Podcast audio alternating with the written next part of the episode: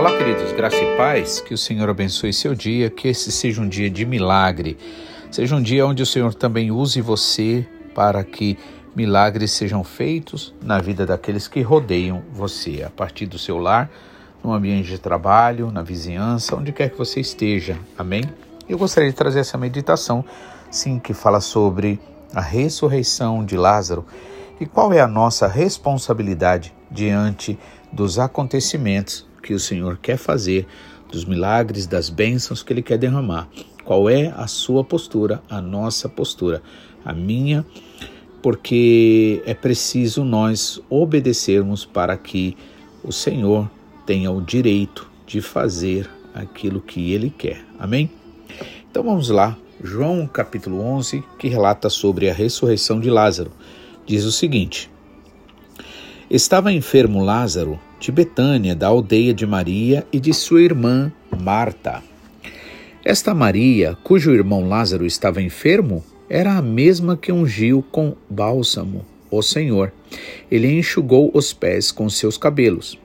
Mandaram, pois, as irmãs de Lázaro, dizendo a Jesus: Senhor, está enfermo aquele a quem amas.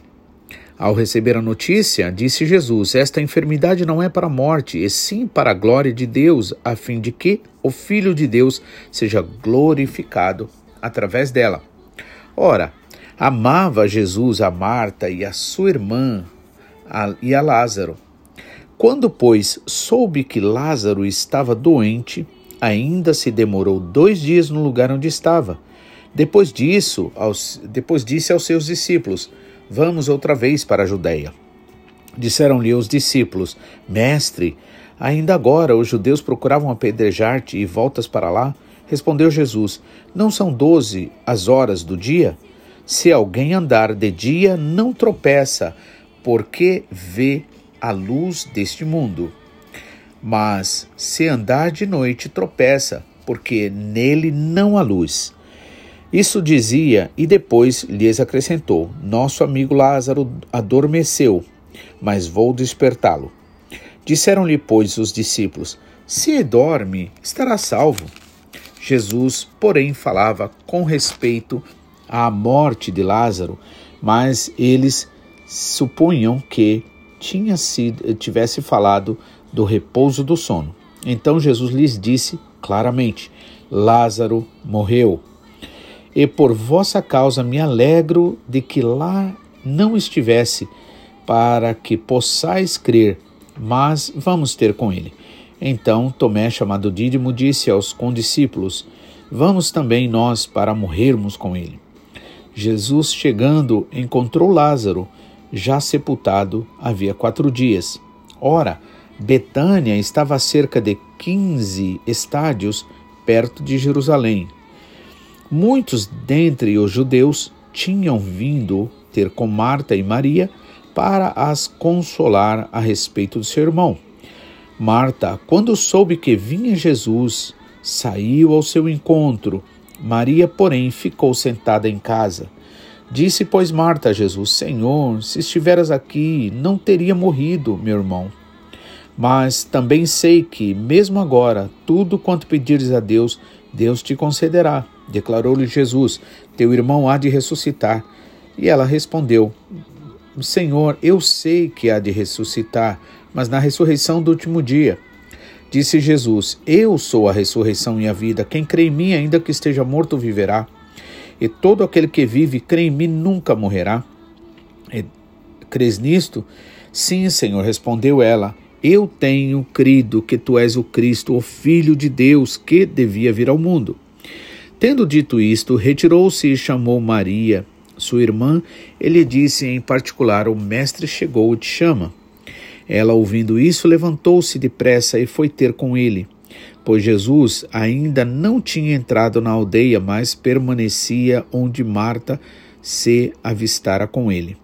Os judeus que estavam com Maria em casa e a consolavam, vendo-a levantar-se depressa e sair, seguiram-na, supondo que ela ia ao túmulo chorar. Quando Maria chegou ao lugar onde estava Jesus, ao vê-lo, lançou-se-lhes aos seus pés, dizendo: Senhor, se estiveras aqui, meu irmão não teria morrido. Jesus, vendo-a chorar, e bem assim os judeus que a acompanhavam, agitou-se no seu espírito e comoveu-se. E perguntou: Onde o sepultastes?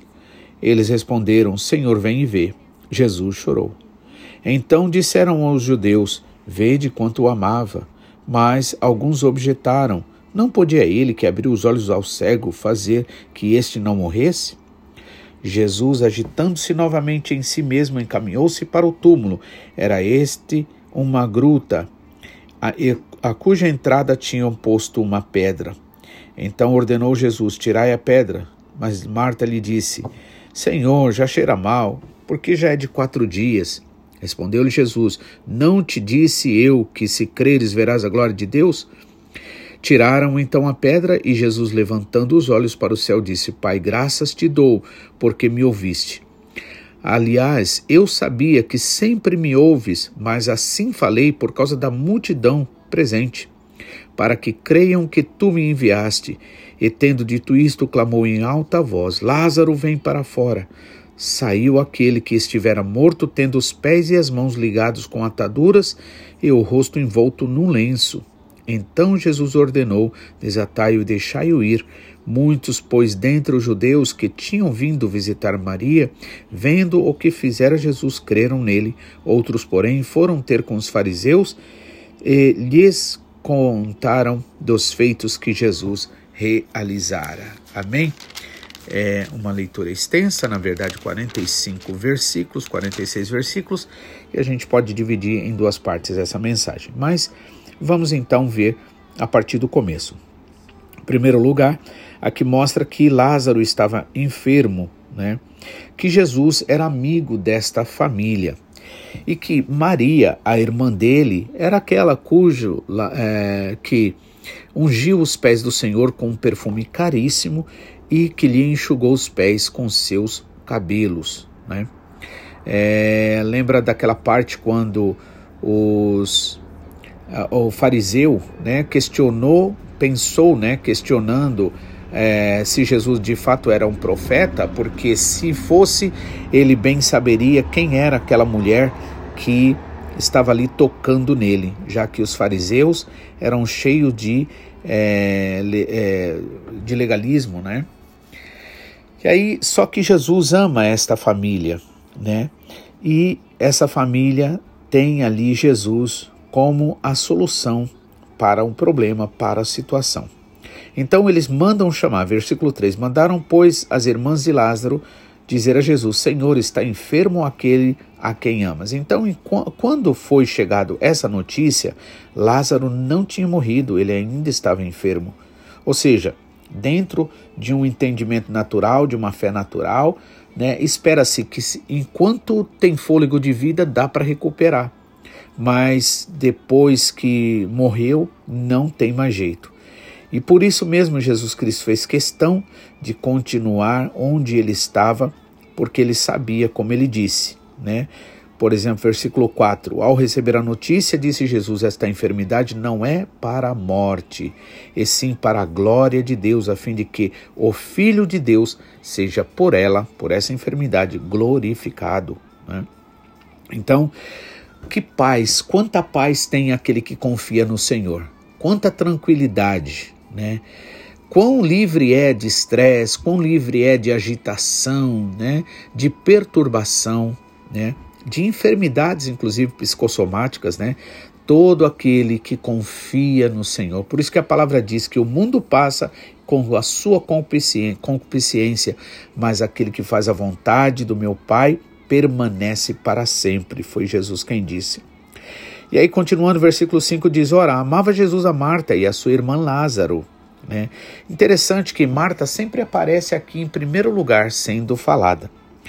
Ou seja, o que a gente começa a notar é que Marta era uma pessoa um tanto quanto agitada, um tanto quanto irrequieta, né? Uma pessoa que estava sempre em movimento, né? Mas que não parava lá dentro, né, que não tranquilizava lá dentro. Né, e, a sua, e a sua agitação externa mostrava a sua inquietação interna. Né? Por isso que sabe-se mesmo diante da ciência que o corpo fala, ou seja, o corpo dá sinais de, é, de sentimentos que estão lá dentro. Muitas vezes, pela forma de olhar, pela forma de mexer com as mãos, com os braços, com as pernas, né? pela, é, é pela expressão do rosto.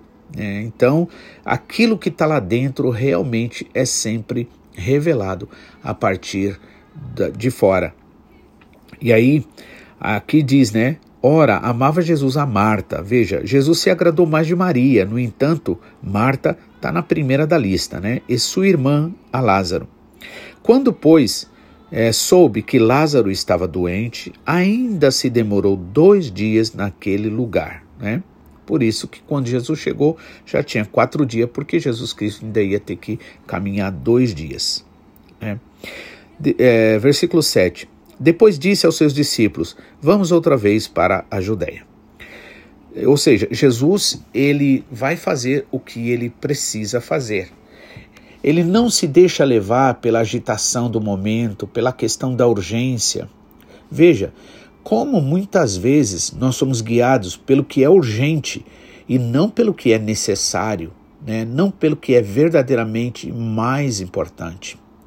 Quantas vezes, em nome do urgente, do, do é, da agitação do mundo, a gente se envolve com as coisas do mundo e esquece das coisas de Deus. Jesus não.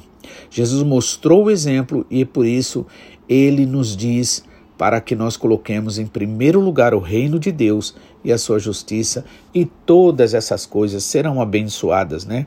Nós seremos abençoados em todas as coisas. Então Jesus ainda vai fazer o que ele tem que fazer. Ele não se deixa levar pela pressa das pessoas.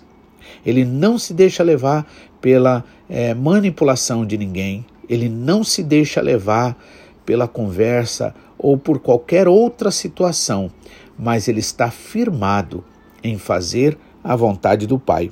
Por isso ele diz: Vamos voltar para a Judéia. E aí os discípulos vai e questiona ele: Mestre, ainda agora os judeus procuravam apedrejar-te e queres voltar para lá? Jesus vai e diz: Não são doze as horas do dia? Se alguém andar de dia, não tropeça, porque vê a luz deste mundo. Mas se andar de noite, tropeça, porque nele não há luz. Ou seja, quando você é guiado pelo Espírito Santo, então você anda em luz. O Espírito Santo te diz o que fazer, como fazer, onde fazer, né? Agora, cabe a nós obedecer, porque se nós não obedecermos ao Senhor, não damos o direito a Ele de nos abençoar. Se nós vivermos uma vida né, fora da obediência ao Senhor, Ainda que isso não signifique que a gente vá perder a salvação, pois a salvação é graça, né? É pela fé em Cristo Jesus, pela fé no seu sacrifício. Mas se nós é, não obedecermos ao Senhor, ainda sendo salvos, nesse mundo não seremos abençoados como é o desejo do Pai, para que muitos vejam e venham e adorem ao Senhor. Então, quanto se perde quando a gente não obedece ao Pai? Quanto se perde quando a gente vai simplesmente pela nossa cabeça ou pela cabeça dos outros? E aí, Jesus vai e diz: Olha, se não são doze as horas do dia? Se alguém andar de dia, não tropeça, porque vê a luz desse mundo. Então nós precisamos caminhar nesse mundo, tomar as decisões a partir da palavra do Senhor, a partir da orientação clara do Espírito Santo, que traz paz ao nosso coração, que traz tranquilidade e que nos dá segurança. Mas aqueles que andam à noite tropeçam porque nele não há luz. Ou seja, aquele que anda baseado na agitação desse mundo, nas exigências dos seres humanos, né, não vão é, é, não vão ter essa paz, essa alegria, mas vão andar na escuridão e tropeçam. E aí 11 diz: Isso dizia e depois lhes acrescentou: Nosso amigo Lázaro adormeceu, mas eu vou despertá-lo. E aí Jesus Cristo fala em parábola aqui, fala de forma ilustrativa. Ele adormeceu. Agora, é ilustrativo para nós, dentro dessa ideia do mundo natural humano, que parece que é isso que a gente vê, sente, pensa que é a realidade. A realidade é o que está no mundo espiritual. Aqueles que estão em Jesus Cristo, aqueles que amam ao Senhor, aqueles que adoram ao Senhor, aqueles que têm o nome inscrito no livro da vida, esses, na verdade, eles não morrem, eles dormem no Senhor, eles descansam, né? Por isso Jesus Cristo falou aqui: Nosso amigo Lázaro adormeceu, mas vou despertá-lo. Disseram-lhe, pois, os discípulos: Se se dorme, Senhor, ele estará salvo, ou seja, não precisa.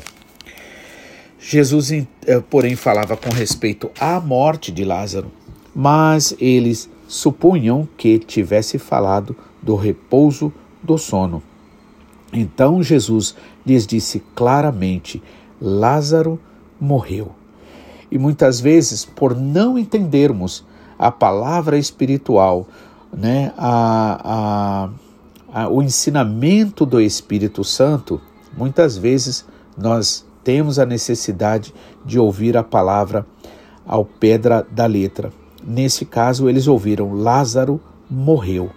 Só que Jesus Cristo usou esta frase, esta expressão, né, dentro da, do entendimento humano natural, para que para que os discípulos pudessem agora serem trabalhados também na fé e pudessem crer que Jesus Cristo verdadeiramente, como ele disse, ele é a ressurreição e a vida. Aquele que é, crê no Senhor Jesus, ainda que esteja morto, viverá.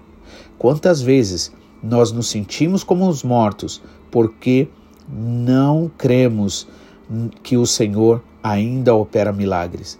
Quantas vezes nos sentimos como mortos por desejar ou colocar em primeiro lugar as coisas deste mundo, desta vida?